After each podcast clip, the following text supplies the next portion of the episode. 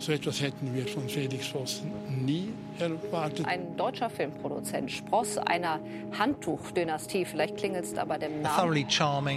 Ein charmanter junger Mann, durch und durch, den wir alle für völlig ehrlich hielten. Der Mann, der spurlos mit 60 Millionen Und verschwand. ich habe mir gedacht, was hat er da angestellt? So leid es mir tut, da ist das Mitleid eingeschränkt. His acting performances were Seine Schauspielerei war unglaublich. Yes, yes. Wonderful.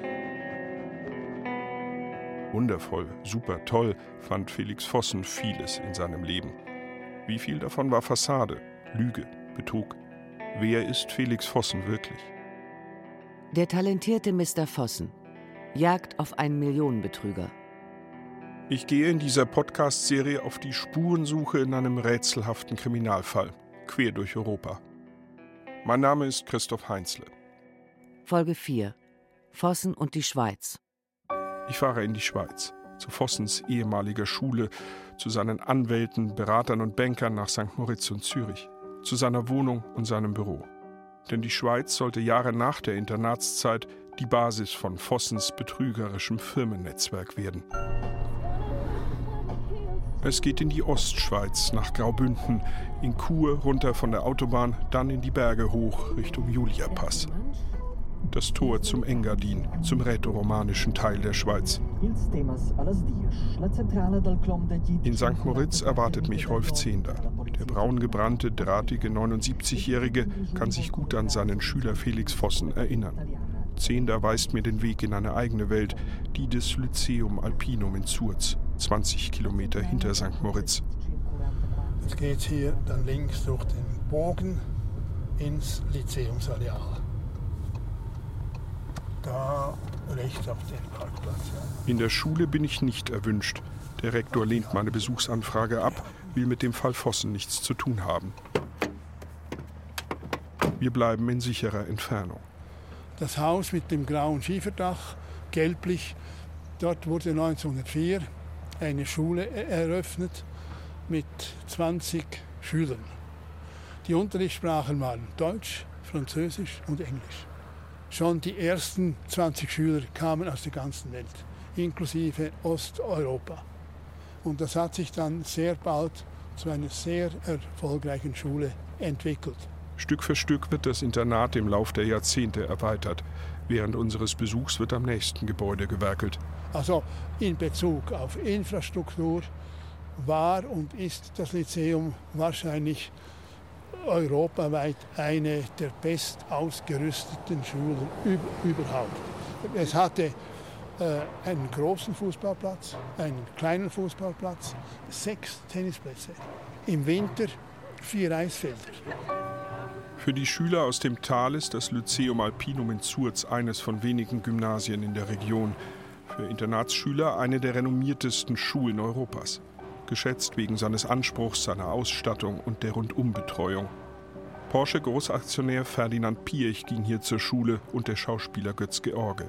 Auch Felix Eltern, die vielbeschäftigten Gütersloher Textilunternehmer Norbert Vossen und seine Frau Cornelia, versprachen sich viel von den Erziehungsgrundsätzen der Eliteschule. Ich erinnere mich noch, dass das ein Grund gewesen ist, eben wir arbeiten beide Herr Hart, deshalb müssen wir contre cœur unseren Sohn in eine Internatsschule geben. Also, obwohl es uns ein Stück weit wehtut und wir Eben.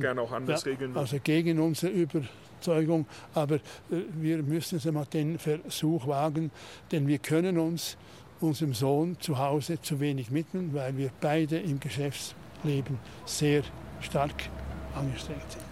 Der lange schon pensionierte Lehrer Rolf Zehnder steht noch heute mit Überzeugung hinter dem Konzept der Schule, die er nicht als Nachwuchsschmiede elitärer Familien sehen will. Das Lyzeum war eine ganz normale Schule mit einem etwas höheren Anteil mit Schülern aus sogenannt reichen, begüterten, industriellen, adligen und Familien, die oft in der Regenbogenpresse vorkommen. Aber der größte Teil der Schüler war absolut normal und deshalb war auch die Schule absolut norm normal, geleitet durch normale Menschen, gelehrt wurde von normalen Lehrern. Also wir sind in dem Sinne absolut keine Schmiede, wo die Leute geschmiedet wurden. Sie wurden erzogen. Man versuchte sie ihnen vom Leben äh, schon einiges zu sagen, was geht und was geht nicht. Es ging auch um Werte. Es ging sehr um hohe Werte, um gutes Benehmen, sich anständig und vor allem Fairplay. Das Hauptwort der Schule war Fair Play. Und daneben eben Mensana und Corpore Sano, in einem gesunden Körper wohnt ein gesunder Geist. Das war der Geist und ist der Geist der Schule noch heute. Einfach ist das Leben so weit weg von zu Hause für die Schüler nicht, erzählt Ralf Weber. Der Deutsche lernte den zwölfjährigen Felix Vossen 1986 zum Start der siebten Klasse kennen, teilt sich mit ihm ein Zimmer. Der Start im Internat ist, glaube ich, überall äh, in dem Alter nicht so leicht. Ähm, Zurz in der Zeit war sehr strikt mit den Neuankömmlingen. Das ist für jeden nicht einfach gewesen äh, zum, in der Zeit. Es galt äh, einfach äh, dazu gehören zu äh, müssen und zu wollen und ähm, hat man den Willen gezeigt, dann war das kein Problem, dann war man aufgenommen nach einer gewissen Zeit. Wir haben uns gut verstanden. Ich habe immer seinen Humor sehr äh, gemocht. Dass Felix aus einer reichen Fabrikantenfamilie stammt, spricht sich schnell herum. Doch anders als manche seiner Mitschüler gibt der Vossenspross damit nicht an. Im Gegenteil, also mehr ein eloquentes, kosmopolitisches Auftreten. Geld ja, aber bloß kein Rumgeprotze. Das verbinde ich nicht mit Vossen, nein. Felix fällt dem Schulfreund und Zimmergenossen anders auf. Mit guten Manieren, Eloquenz, Intelligenz und Überzeugungskraft. Er hat auch immer gut zugehört. Man hat schon gemerkt, dass er eine Kommunikation beherrscht äh, und ein freundliches Wesen hat und äh, offen ist. Also äh, ist auch keiner Diskussion aus dem Weg gegangen. Also das kann man ihm nicht vorwerfen, dass er irgendwie verschlossen war oder sich bezogen, sondern durchaus auf andere Menschen zugegangen ist und äh, kommunikativ war. Ja. Also dass er äh, mit Personen eine schnell eine Vertrauensbasis herstellen konnte und mit denen auch gut übereinkommen konnte. Rolf Zehnder erlebt Vossen aus der Nähe. Nicht nur als Lehrer, sondern auch als Internatsleiter des sogenannten kleinen Hauses, wo die jungen Schüler wie Ralf und Felix untergebracht sind. Felix war der schnellste 80-Meter-Läufer zu den Zeiten. Er war dagegen kein Teamsportler. Teamsport war ihm nicht so geheuer. Da hat er sich überhaupt nicht be beteiligt. Er war eher der Einzelgänger in, gewissen, in gewisser Hinsicht. Damit ist Felix kein idealer Zusatzschüler, denn hier legt man viel Wert auf Teamgeist und auf Sport. Im Team musste man sich nicht unterordnen, aber einordnen, aber man konnte sich profilieren. Und die Sportler, die wurden mit entsprechenden Badges auch ausgezeichnet. Aber es gab auch für die Schulleistungen Auszeichnungen. Also die Schule war ganz groß geschrieben, aber Sport war sehr groß geschrieben. Für Felix Vossen kein leichtes Umfeld. Er hat sich, soweit er konnte, eingeordnet. Es hat ihm wahrscheinlich sehr viel Mühe bereitet oft, aber er hat nicht in dem Sinne rebelliert oder etwas kaputt gemacht, was auch sein kann, wenn man sehr wütend wird oder sehr enttäuscht äh, ist. Er fühlte sich manchmal ein bisschen allein gelassen, aber also auffällig war er weder im Verhalten noch schulisch. Felix gewöhnt sich aber nicht an das Lyzeum, fremdelt mit dem Leben hier. Er hat sich im Internat überhaupt nicht wohlgefühlt und hat trotzdem von 86 bis 90 war er im Internat. Können Sie sich erinnern, warum er sich nicht wohlgefühlt hat? Was hat ihm nicht so behagt nach Ihrer Erinnerung? Ich meine die Enge. Er fühlte sich eingeengt. Und das hat, da war er lange nicht der Einzige, die sich eingeengt gefühlt haben. Viele haben sich damit abgefunden, andere wie er nicht. Er blieb immerhin vier Jahre und das war schon eine gewisse Leistung. Andere fühlten sich gerade in der Gruppe sehr wohl und da sind Freundschaften entstanden fürs Leben. Mehrere Stunden reden wir im Auto, beim Essen, beim Rundgang in Zurz. Und dann erinnert sich der frühere Lehrer doch noch an einen außergewöhnlichen Charakterzug bei Felix. Er bescheinigt dem Schüler eine gewisse Schlitzohrigkeit. Er war ein Spieler und da war er sehr tüchtig, eben im fairen Bereich, nichts von Be Betrügen, gar nichts Erartiges. Im fairen Bereich hat er die Chancen ausgenutzt, die das Spielreglement erlaubte. Aber geschickt, das ausnutzend, geschickt. was er ja, konnte. Ja, ja. Das war manchmal nützlich, sagt Ralf Weber. Einmal hat Vossen seine Überzeugungskraft während einer Klassenfahrt nach Bern eingesetzt, für einen unerlaubten Ausflug durchs Zimmerfenster. Wir haben dann innerhalb von fünf Minuten aus dem Handwerksbetrieb nebenan haben wir Leiter geliehen bekommen. Also da ist er reingemarschiert, hat die ganz höflich gebeten, uns eine Leiter zu leihen und dann haben wir die bekommen. Also der konnte schnell auf Leute eingehen, nach Sachen fragen, die sie und ich wahrscheinlich nie gemacht hätten und äh, das bekommen. Also das war schon, das war schon eine Fähigkeit. Wenige Jahre nach der Schulzeit treffen sich Weber und Vossen noch einmal in Bergamo, fahren dann weiter nach St. Moritz. Eine Nostalgietour alter Schulfreunde. Die jungen Männer lassen es sich gut gehen, steigen hier im Fünf-Sterne-Hotel Carlton ab – mit fantastischem Blick auf den See und die Berge stelle ich bei meinem Besuch fest. Da ich ihn aufmerksam gemacht habe, dass ich die Rechnung in Italien alle bezahlt hatte, sollte er doch im Carlton bitte die Rechnung übernehmen. Das Hotel war ihm schon bekannt durch seine Familie, weil die halt auch immer regelmäßig gewohnt haben. Er hat dann äh, sich bereit erklärt, die, die, die Hotelrechnung zu bezahlen mit der Kreditkarte. Felix Vossens Kreditkarten platzen. Wieder einmal bleibt Ralf Weber auf den Kosten sitzen. Er fühlt sich ausgenutzt. Vossen zeigt dafür kein Verständnis. In St. Moritz habe ich ihn darauf aufmerksam gemacht, dass also ich es leid bin, die Rechnung zu tragen und er doch auch seinen Teil zu äh, berappen hätte. Und da haben wir uns dann quasi äh, in der Situation wiedergefunden, dass ich quasi der kleine, spießige Typ bin, der jetzt eigentlich nur sein Geld wieder zurückhaben möchte. Also für ihn war es eine Selbstverständlichkeit, dass sich das irgendwie regelt. Äh, für mich war das also gar nicht denkbar. Ich bin in einem sehr konservativen Elternhaus groß geworden. Die Rechnungen sind zu bezahlen. Ansonsten die Markt, die man nicht hat, gibt man nicht aus oder äh, dann muss man halt andere Wege finden. Aber für seine Rechnungen hat man aufzukommen und das war Felix gar nicht peinlich, nein. Das war aber für mich dann auch ganz klar die Situation zu sagen, wir sind miteinander fertig. Und ich glaube, ich habe damals den für Felix seltenen Beschluss gefasst, äh, halt die Freundschaft dann damit zu beenden. Für mich war das Thema dann auch durch. Danach sieht er Vossen nie wieder. Das unerfreuliche Ende dieser Freundschaft beschäftigt ihn weiter. Erst recht, als er von Vossens Verschwinden und den Betrugsvorwürfen hört. Also ich denke, dass er ein Schlitz Ohr war. Ich glaube auch, dass er Situationen ausgenutzt hat, die sich ihm einfach mal ergeben haben. Und dass er seinen Charme durchaus benutzt hat, Leute zu überzeugen, ihm Geld anzuvertrauen. Ich könnte mir auch vorstellen, dass er gar keine Lust hatte, einen ganz normalen, gewöhnlichen Job zu lernen oder zu studieren, sondern dass er irgendwas Eigenes machen wollte und an dem ganz großen Rad drehen zum wollen. Das kann ich mir gut vorstellen bei ihm.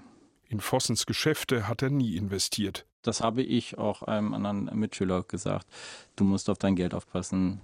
Das wirst du bei Felix nicht mehr wiederbekommen. Das Gefühl war einfach da und das hat sich einfach auch bestätigt.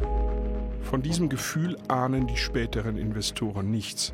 Die Londoner Freunde hatten keinen Kontakt zu Weggefährten aus Vossens Kindheit und Jugend.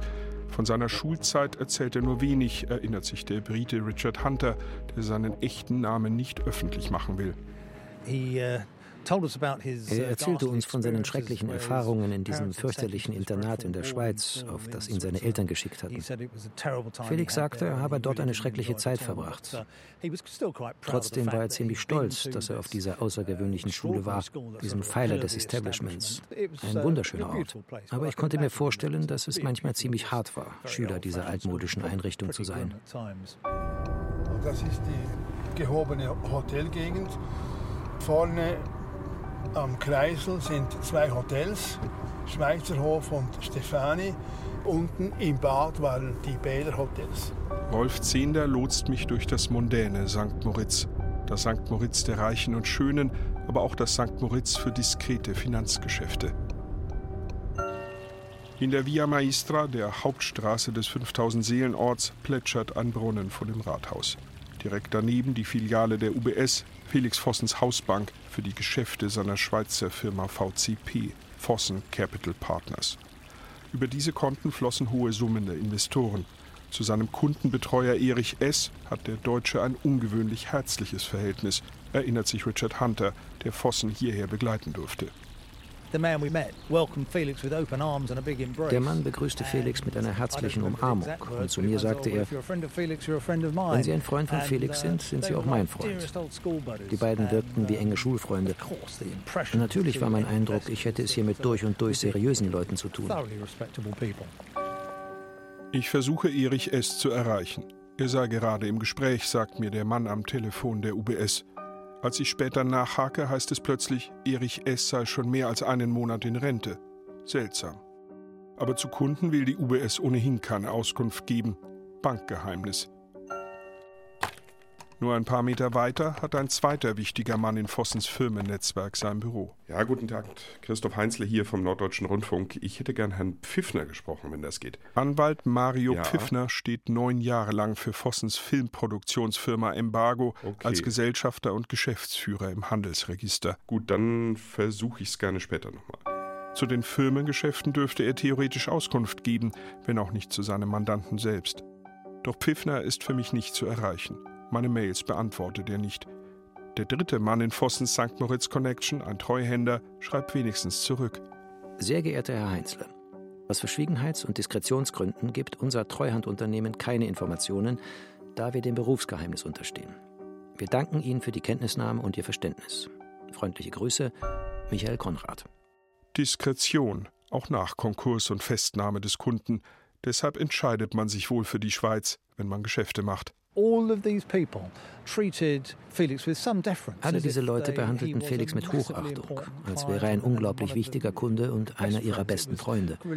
Freundlich und ungezwungen, gar nicht formell. Felix scheint ein wichtiger und achtbarer Kunde für sie gewesen zu sein. Paradeplatz. Ich fahre weiter nach Zürich, ins Herz der Schweizer Bankenindustrie rund um den Paradeplatz mit den großen Gebäuden von UBS und Credit Suisse. Am Luxushotel Savoy vorbei gehe ich in die enge, von beeindruckenden Altbauten gesäumte Waaggasse. In Nummer 4 hat Felix Vossen bis zu seiner Flucht gewohnt und auch lange seine Geschäfte betrieben. Hier haben einige Firmen seines Netzwerks VCP seit 2009 ihren offiziellen Sitz. Das war ein kleines, nettes, traditionelles Apartment in der Züricher Altstadt. Typisch für Felix, ohne viel drin. Sauber und ordentlich, als hätte eine Putzfrau gerade aufgeräumt. Eine ordentliche Wohnung in Sicht und Hörweite zum Züricher Wahrzeichen Fraumünster und zum Paradeplatz mit seinen Banken. Das macht Eindruck auf Freunde und Investoren wie Richard Hunter. Wir Engländer sehen sehr wohl die deutsche und Schweizer Effizienz, ob bei Autos, Straßentunneln, Flugzeugen oder Zugfahrplänen. Und er war da wirklich und mit Freude stolz darauf. Er spielte damit? Ja, ich denke, das war sicherlich Teil seiner Anziehungskraft. Effizient zu wirken, klug und immer korrekt. Vossen ist die Altstadtwohnung in der Waaggasse offenbar nicht repräsentativ genug. 2014 mietet er zusätzlich ein Büro an. Das prächtige und gerade erst Luxus sanierte frühere Grand Hotel Bellevue am Limmatkai hat Blick auf den Zürichsee und zieht Blicke auf sich. Eine eindrucksvolle Geschäftsadresse. Im Haus weist nichts mehr auf Vossens Firma hin. Dass das Café im Erdgeschoss ausgerechnet Felix heißt, lässt mich schmunzeln. Wenige Haltestellen weiter finde ich Pestalozzi, die nach eigener Angabe mit 105 Jahren älteste der großen Schweizer Anwaltskanzleien. Auch hierhin nimmt Felix Vossen seinen Freund Richard Hunter mit. Er lud mich ein, seine Anwälte kennenzulernen in einer großen Kanzlei mit fantastischen Büros. Ich traf nicht nur seinen eigenen Anwalt, sondern auch andere dort. Sie alle behandelten Felix fast wie einen König. Das alles vermittelte den Eindruck, Felix sei ein sehr wichtiger Mandant. Auch ich versuche es bei Pestalozzi. Ich frage nach Vossens Anwalt Severin Rölli, der meine Fragen per Mail nicht beantworten wollte. Ist der Herr Rölli da?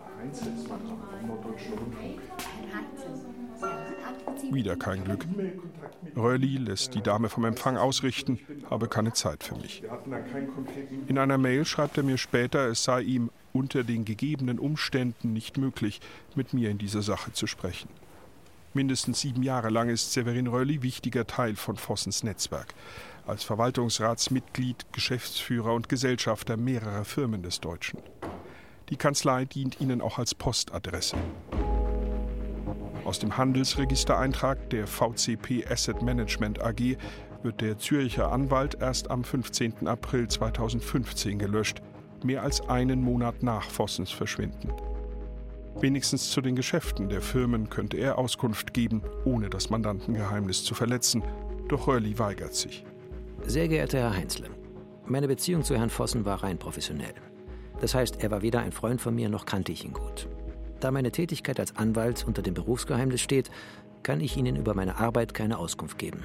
Freundliche Grüße, Severin Rölli, Pestalozzi Attorneys at Law. Ich fahre ein Stück den Zürichberg hinauf, an Kunsthaus und Universität vorbei. Hier haben Vossens Eltern eine Maisonette-Wohnung. Ich will sie besuchen, da sie auf meine Gesprächsanfragen per Mail ebenso wenig reagiert haben wie Felix Geschwister und Felix Vossen selbst, dem ich ins Gefängnis geschrieben habe. Auch hier bleibe ich erfolglos. Auf mein Klingeln antwortet niemand. Ich versuche es beim Nachbarn. Schönen guten Tag, Heinzel, mein Name vom Norddeutschen Rundfunk. Kann ich Sie kurz sprechen? Der Nachbar sagt, Norbert und Cornelia Vossen kämen regelmäßig. Daran, ob er früher auch Felix Vossen hier gesehen hat, erinnert sich der Nachbar nicht.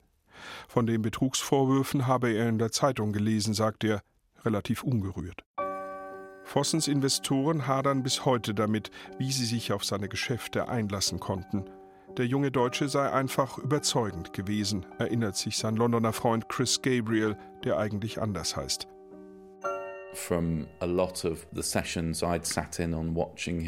Ich sah ihm oft beim Handeln zu und hatte den Eindruck, er wusste wirklich, worüber er sprach. Er hatte eine Uhr wie ein Schachspieler.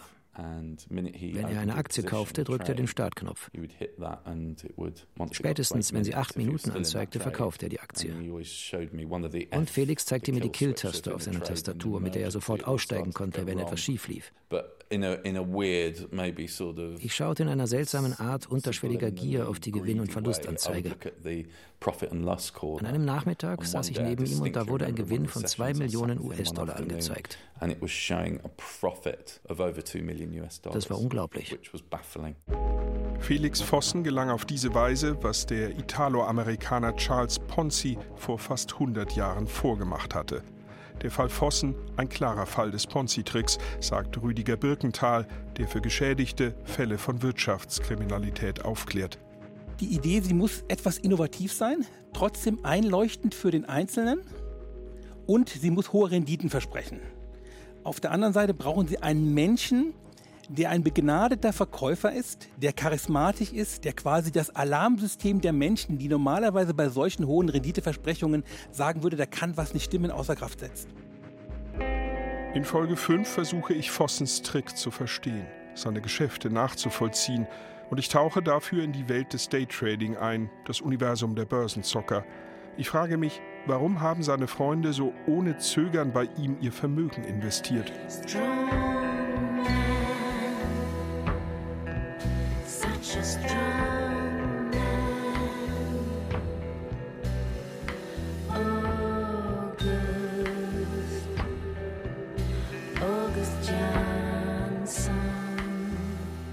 Der talentierte Mr. Vossen jagt auf einen Millionenbetrüger. Eine Podcast-Serie von Christoph Heinzle. Mit Christoph Heinzle, Thilo Werner, Nina Petri und Uli Plessmann. Technische Realisation Rudolf Grosser, Christian Alpen und Angelika Körber. Regie Nikolai von Koslowski. Redaktion Christiane Glas. Eine Produktion des Norddeutschen Rundfunks 2016.